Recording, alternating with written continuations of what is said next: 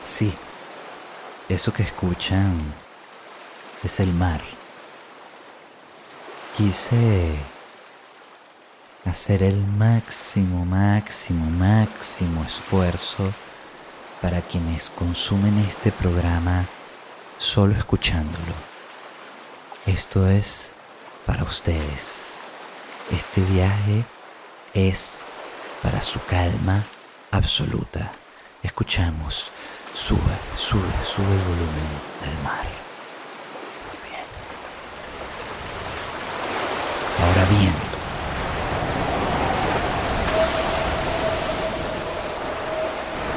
Más viento.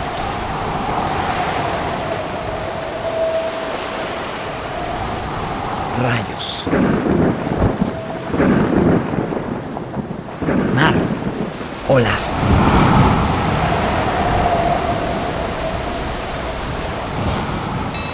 ¿Qué es eso? ¿Qué es eso? ¡Nos atacan!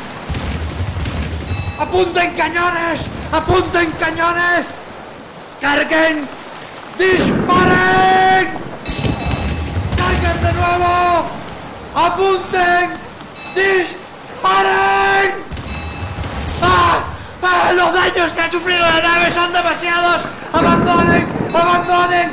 ¡Ayuda! ¡Ayuda! ¡Ayuda! Episodio 11 de Bla Bla Bla.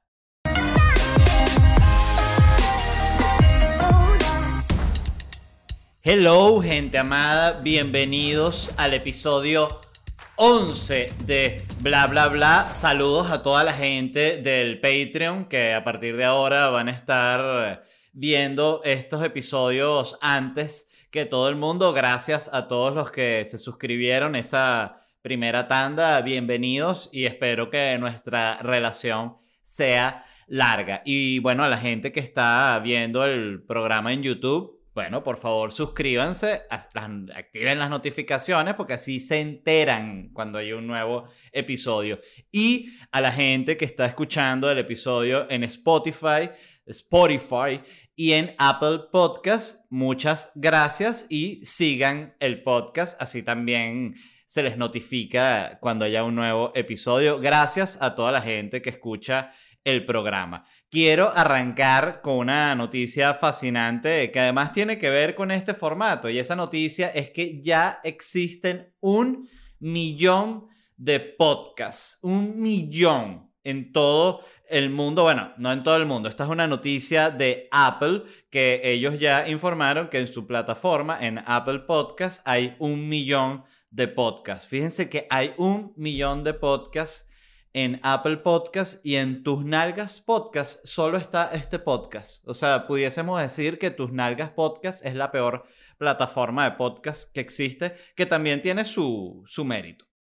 Entonces, bueno, esta noticia me encantó eh, porque primero habla de la cantidad de gente que hay haciendo contenidos, porque son millones de estilos de millones de podcasts hay literalmente, pero hay muchísimos estilos. Hay podcasts de conversacional, de estos que hablan huevonada y ya, bueno, el de Joe Rogan, que es probablemente el podcast más grande del mundo, es un podcast de habla- habladera de huevonada, conversación, él con otra persona. Hay podcasts de historia, eso es un, yo no sabía eh, que habían, fue un descubrimiento bastante nuevo. Estoy escuchando un podcast que se llama Revolutions, que es un podcast de historia, que lo hace un tipo que se llama Mike Duncan.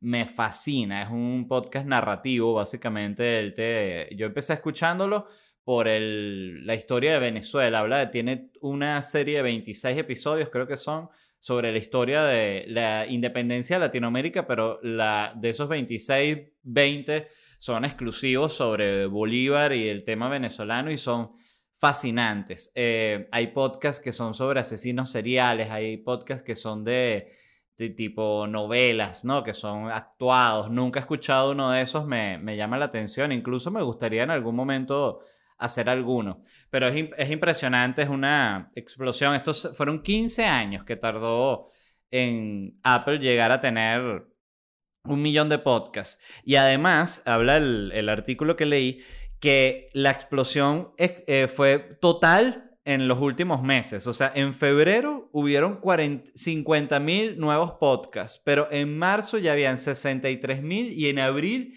70 mil nuevos podcasts. O sea, es una locura la cantidad. Es impresionante. Impresionante. Y es por eso que me puse a pensar en nuevas ideas para podcast, porque dije, de repente lo que yo debería armar es una productora y empezar yo a producir otros podcasts, ¿no? Y les quiero comentar, compartir con ustedes algunas de las ideas que tuve, ¿no?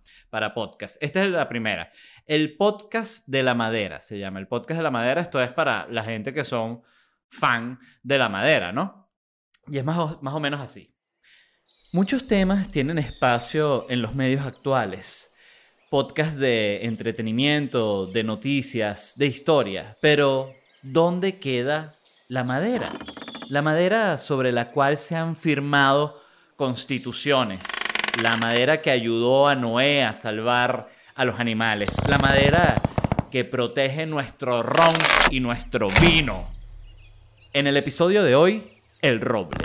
Ese es el podcast de la madera. Una, una de las tantas ideas que tuve. la segunda idea que les voy a leer es el podcast, el podcast del gato. El perro es el mejor amigo del hombre, sí, pero el mayor confidente del hombre siempre será el gato, quien con su silencio, distancia y mirada fría te acompaña en momentos difíciles.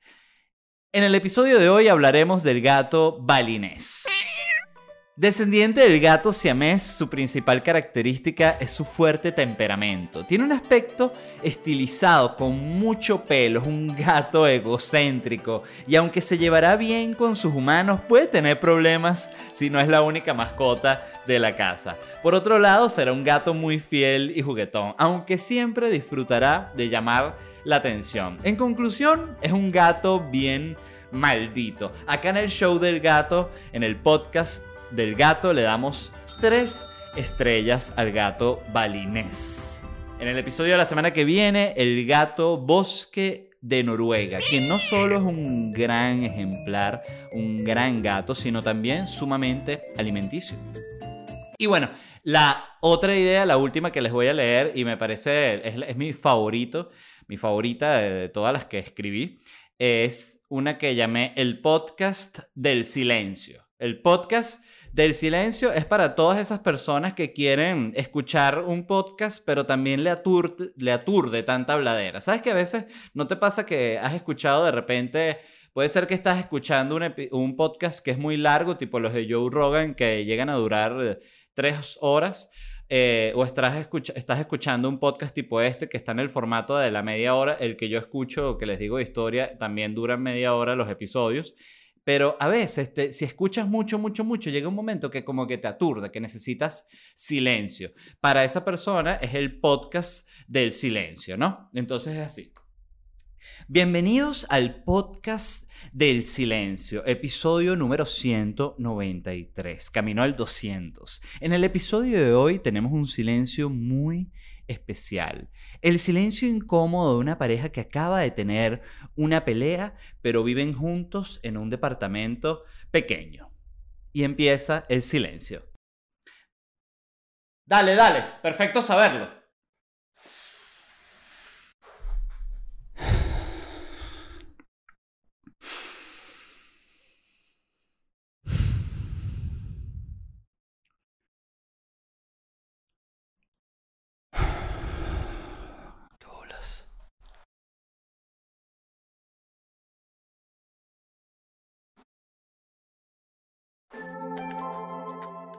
¡Ah, bueno, pues!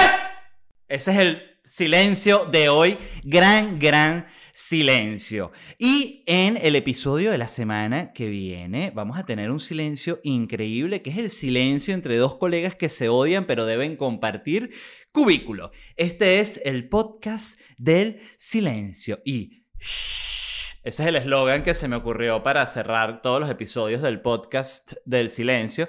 Es el podcast del silencio. Y Eso es para, lo tienes que ir variando porque como vas a tener que hacer varios episodios del silencio. En fin, un millón de podcast. Estoy impresionado. De nuevo, 15 años de gente haciendo podcast, lo cual me hace pensar en algo que querías contar, que es Sopa Seco y Jugo, que fue el primer podcast que tuve en mi vida, que fue junto a Daniel Pistola y José Rafael Guzmán. El primer episodio duró solo 10 episodios ese podcast y mm, fíjense que estoy haciendo todo el esfuerzo que puedo en decir bien podcast y no podcast.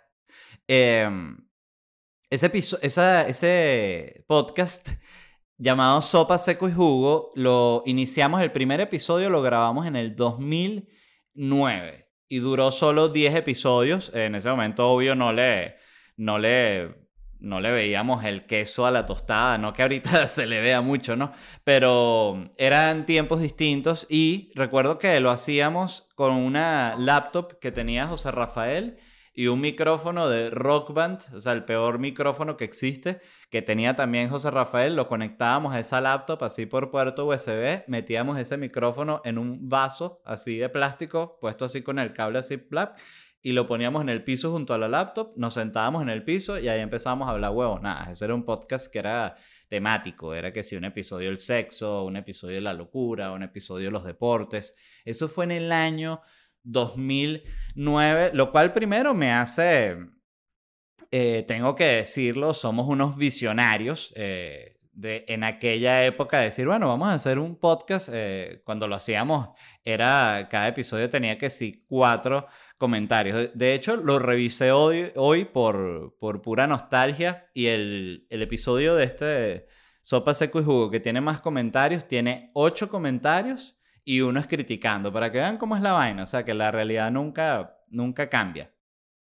Y quería ya para cerrar este tema del un millón de podcasts, han escrito mucha gente en mi Instagram, en, aquí en YouTube y también por el Patreon ayer que estuve leyendo los mensajes que gente que se está animando a hacer podcast o gente que quiere animarse a hacer podcast y me pregunta, mira, ¿cómo hago un podcast? Primero, como si yo supiese, ¿no? Yo no sé. Mm. Amo el café, lo tengo que decir. Coño, quiero tener de patrocinante una marca de café. ¿Qué tanto cuesta? ¿Mm?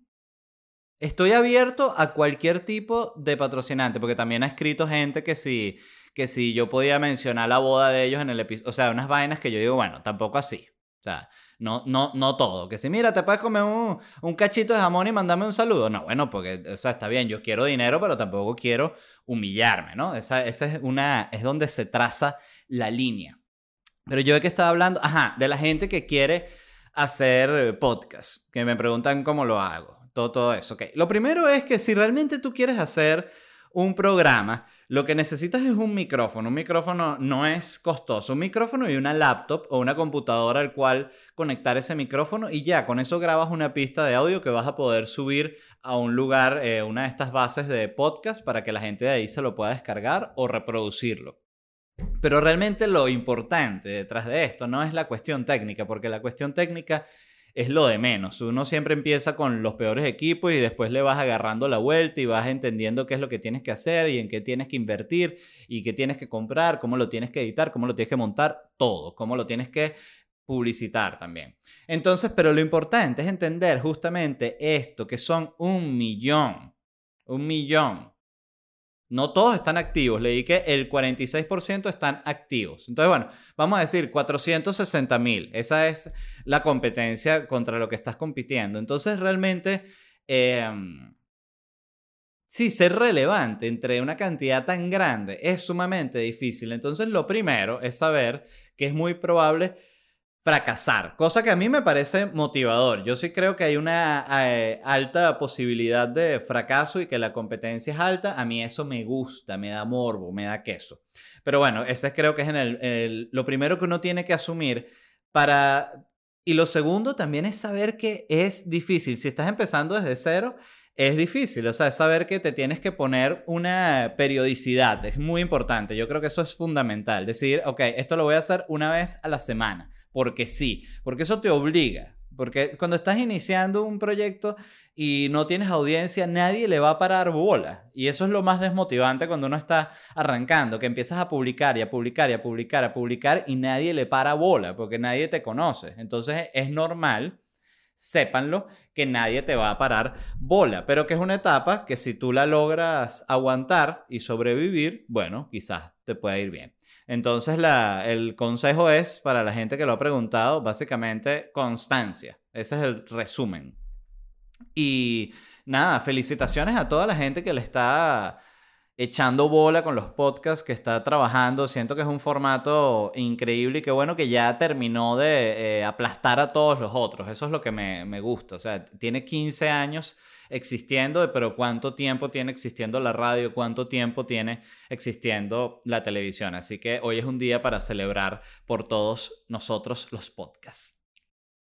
Quería hablarles de un fenómeno que es muy común en Venezuela y que son estos videos de supuestos rebeldes en contra del gobierno, levantamientos militares. Son muy, muy comunes. Esos videos que sale un tipo así como junto a unas matas y que soy el comandante retirado José Jiménez López.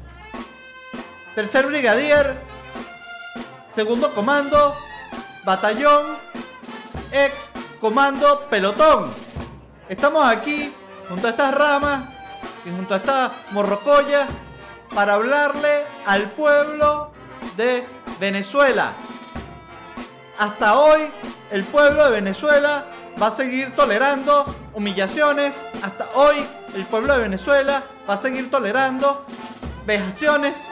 Soy el comandante. No me acuerdo ya cuál apellido dije, pero soy ese. Y vamos a tumbar. Oye, ya, ¿qué es eso? Yo no entiendo esos videos. Yo los veo y digo, evidentemente esto es una locura. Y vi uno, porque hay todo, hay todo tipo. Está uno que es muy común, que es el de que están como en el monte. Son, son como solo dos tipos en el monte, ¿no? Hablando a la cámara es que están boleta que se en una casa aquí en Miami que están grabando y se escucha al tipo de delivery de, Amazon. Amazon, hello, hi, Amazon Fresh. Y el bicho, ay, disculpa, mi amor, llegó el, el tipo de Amazon, pues, el, eh, que compré unas velas, mi amor, por favor, ve a ver. Gracias. Dale, grabamos nuevo. Pueblo de Venezuela, estamos aquí en Delta Macuro, por Dios. Son para cagarse de la risa, la verdad. Eh, vi uno que les decía, hay, hay distintas modalidades de estos videos y hay uno que están estos dos tipos y hay otros que son como que ya son un pequeño pelotón, ¿no? Que así fue el que yo vi y lo que quiero es que veamos un pequeño fragmento ahorita. A la ciudadanía, por las circunstancias actuales, referente a la pandemia, muy responsablemente les pedimos que se mantengan en sus hogares. Y por las circunstancias actuales referentes a la pandemia, ¿qué locura es esa? Yo nunca había visto como una, un movimiento insurgente tan responsable, ¿verdad? Llamamos a la gente a cuidarse el cutis siempre con crema humectante. Y les pedimos también que coman bajo en sal y bajo en carbohidratos. Se llama el pelotón de la buena vida. Van a, van a acabar con la dictadura venezolana. Me he cagado de la risa viendo estos videos, de verdad. Yo siempre me pregunto, y aquí es la... Eh, creo que quienes vean hayan visto ya varios episodios de este programa saben, pueden notar que yo soy un poco paranoico, pero yo siento estos videos no los hará el mismo chavismo como para crearse como medio unos enemigos, porque es que se ven tan absurdos, tan absurdos la mayoría de estos videos. Hay algunos que parecen medio legítimos, pero usualmente son una gente que uno dice, ¿quién es esta gente? Siempre es así como un señor en su casa, vestido de capitán. Soy el capitán de Marina Hugo López López. Capitán de Curvina, 28 División. Ah, bueno, pues, de verdad. Yo siento que es pura piratería y pura locura. No lo, no lo comprendo. Pero bueno, siento que no dejan de aparecer y, y, y algunos prometen operaciones, dicen que ya están. El último que vi también, pero ese no lo, después lo vi, se me perdió. Era un venezolano como con un gringo y ellos están, el, el gringo ex- explica que él es como un marine y, y que están haciendo unas operaciones, todo mentira. Pero bueno, pasando, dejando de hablar de videos de, de posibles rebeliones y pasando a la realeza, les quería hablar de Harry y Meghan. ¿Qué les parece? Eso sí fue inesperado. Eh, porque leí un artículo que dice que ellos van a participar en un libro, en la creación de un libro que están escribiendo que se llama sobre, ya les coño, estoy buscando el nombre del libro aquí ya. Dice, Encontrando, mira, así se llama el libro que están escribiendo sobre Harry y Meghan. Estos son dos de reporteros y, la pareja está trabajando directamente con estos reporteros co- contando todos los cuentos, ¿no? Y se llama el libro Encontrando la libertad. Harry y Meghan, la creación de la familia real moderna. ¿Qué les parece? Obvio el libro se llama Harry Meghan y no Meghan y Harry porque son progresistas, pero tampoco así, tampoco así. Miren, yo, este, yo soy, a mí me parece fascinante la realeza. Yo no entiendo a esa gente que dice, ay, a mí no, a mí no me importa la realeza. O sea, está bien, te- no es que te, te tenga que importar, a mí no me importa la realeza, pero sí me parece interesante. Es- y literalmente son la gente más rara que existe. Son muy, muy, muy particulares. Entonces, son y que todavía, a mí me parece absurdo que en estos momentos de la historia todavía haya una señora, una vieja de 80 años y que soy la reina. ¿Qué es eso, señora? Por Dios. Pero lo que sí quería decir es que siempre me ha fascinado de todo este juego de la nobleza, de la realeza, son esta rama de la realeza que son la realeza rebelde, ¿no? Que es tipo Harry y Meghan, que son estos ¿sabes? Que tienen siempre esta actitud como de... Queremos tener nuestra vida privada, por favor. Queremos tener... Simplemente nosotros queremos ser una persona normal. Queremos poder ir al supermercado a comprar. poder ir a la farmacia a comprar unos, unos Q-tips. Queremos ser unas personas normal. Queremos tener vida privada. Así. Queremos ser estándar regular. Es por eso que la estamos vendiendo todos nuestros secretos en 25 millones de dólares. ¿Quién va a comprar nuestra vida privada? Vamos a demandar a todos los medios que no quieran comprar nuestra vida privada y que la quieran publicar gratis. Yo siento gran desprecio por este tipo de... Sí, de nobleza rebelde, porque siento que al final viven de vender eh, lo mismo, de vender los secretos y que mi amor, deberíamos comprarnos un yate. Coño, sí, vamos a comprarnos un yate. Bueno, déjame vender un secretico a la abuela ahí, secretico bueno y nos compramos un yatezote. Déjame para ver qué puedo vender, cuento de la abuela, cuento de la... Eso no es trabajar. Vender cuentos de tu familia no es trabajar, pero bueno, sabemos que la realeza justamente es famosa por ser eh, como el grupo de gente más habilidosa para no trabajar. Es increíble. Pero bueno, yo lo que les quería decir, yo vi, por cierto, The Crown, la, la serie de Netflix que habla sobre la reina y lloraba así, decía, ¿cómo sufren? De verdad, es impresionante, porque todo lo que yo diga eh, me contradigo siempre. Eso es una cosa muy natural en mí. Entonces, esta descarga contra la nobleza, igual me vi The Crown en Netflix y lloré y me la gocé. Y gracias por a que la hicieron.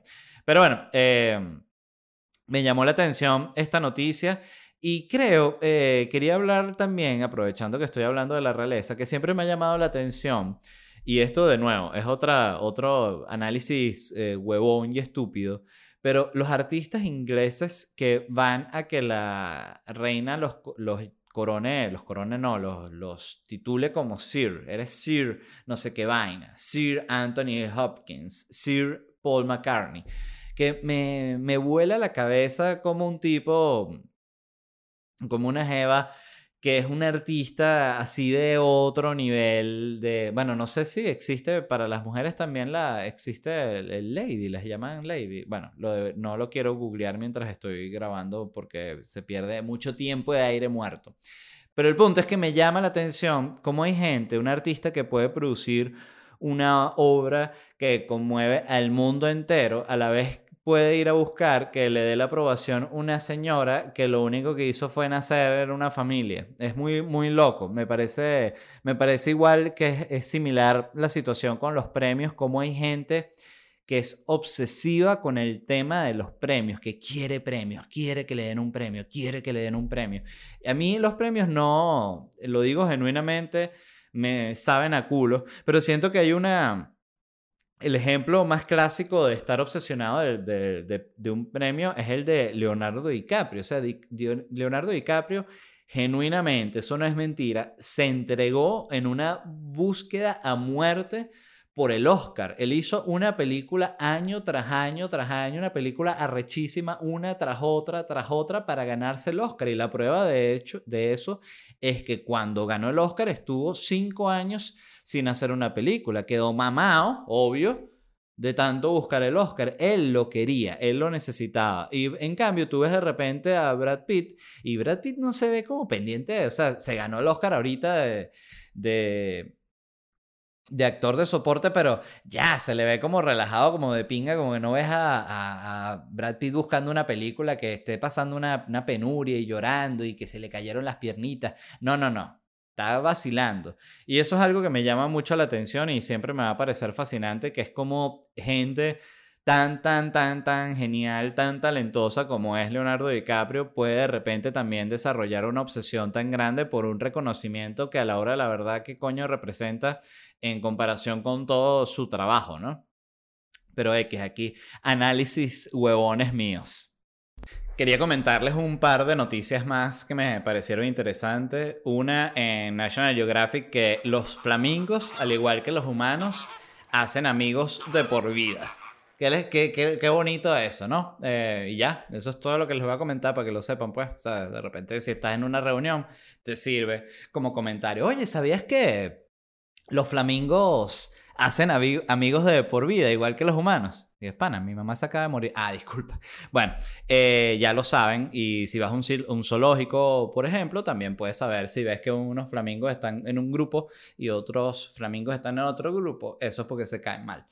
Eh, y otra noticia, esta, que Haftor, Haftor Bjor- Bjornsson, Bjornsson, Haftor Bjornsson, que levantó 500 kilos en peso muerto. Este es el tipo que interpreta a la montaña en Game of Thrones. Para quien no sepa quién es Game of Thrones, es una serie que trata de seis amigos que viven en Nueva, York. Eh, son tres mujeres y tres hombres. Rachel, Phoebe, Mónica, Chandler, Joy y mm, Ross. Game of Thrones. Muy, muy, muy, muy divertida. Eh, este tipo hace la montaña en Game of Thrones. Es básicamente un gigante. Yo creo que él es de, es de Islandia, algo así. Este tipo mide 2 metros 6 y pesa 200 kilos. Levantó 1104 libras en peso muerto, 500 kilos. Me parece una vaina impresionante. Que por cierto, la montaña, eh, no me importa contar esto porque ya Game of Thrones es una serie que terminó. Hay una escena fantástica para quienes no la hayan visto. Creo que esta es la escena que va, a hacer que vean Game of Thrones. Que es mucha gente, uno dice todo el mundo la ha visto y no, no, es, es mentira.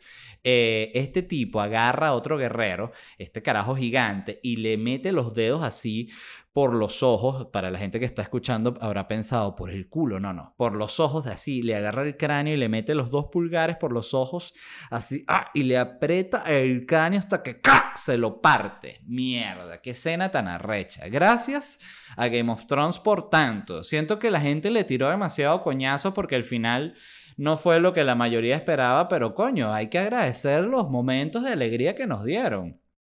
Y no estoy hablando solo de las batallas y los dragones y, todo eso que es increíble. Estoy hablando por las escenas eróticas que tenía Game of Thrones. O sea, era impresionante. Tenías la gente más bella del mundo, los eh, actores y actrices más talentosos desnudos actuando para ti junto a unos dragones, impresionante. Y eso porque ya va, en Game of Thrones la cosa se puso, la suavizaron en las temporadas finales, pero al inicio eso era la las tetas peladas todo el mundo. Era una vaina impresionante. Impresionante. Era unas escenas que sí, la Calesi con el, otro divino que era como su asistente y que Ajá, ¿qué, ¿qué, es lo que vamos a hacer aquí? No, bueno, Kalesi, vamos a atacar. Yo lo que digo es que usemos a los Doraki para que ellos cubran por la retaguardia porque ellos van a huir cuando tú ataques con los dragones. Y la Kalesi como que eso es verdad. ¿Y sabes qué va a pasar antes de que yo ataque con esos dragones? Que tú me vas a chupar las tetas ya.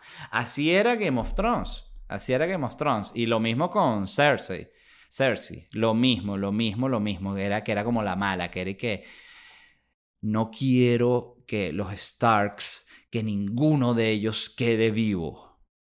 Así como no quiero que tú pases ni un minuto más sin chuparme la concha. Era así Game of Thrones. Pero volviendo a lo que levantó este tipo, la montaña, que rompió el récord mundial de lo más que se ha levantado en peso muerto, 500 kilos, porque yo dije, ajá, ¿cuánto es 500 kilos? Porque obvio uno lo que ve cuando levantan esa vaina es la barra con un coñazo de discos y una vaina que uno dice, ok, evidentemente no la, no la puedo ni, ni rodar. Pero 500 kilos es lo que pesa un oso polar.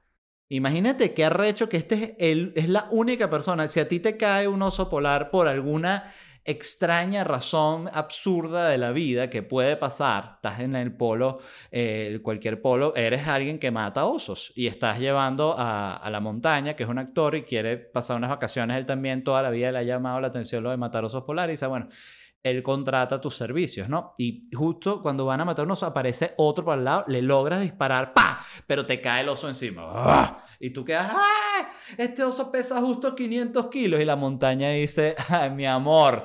¡Qué suerte! Tira ese oso para el coño a la madre, cae encima de dos focas, las mata también. Escena perfecta. Así que bueno, felicitaciones a la, a la montaña por su gran logro. Y esto fue todo por hoy. Muchísimas gracias a toda la gente de Patreon. Gracias, gracias, gracias. Y a toda la gente de YouTube.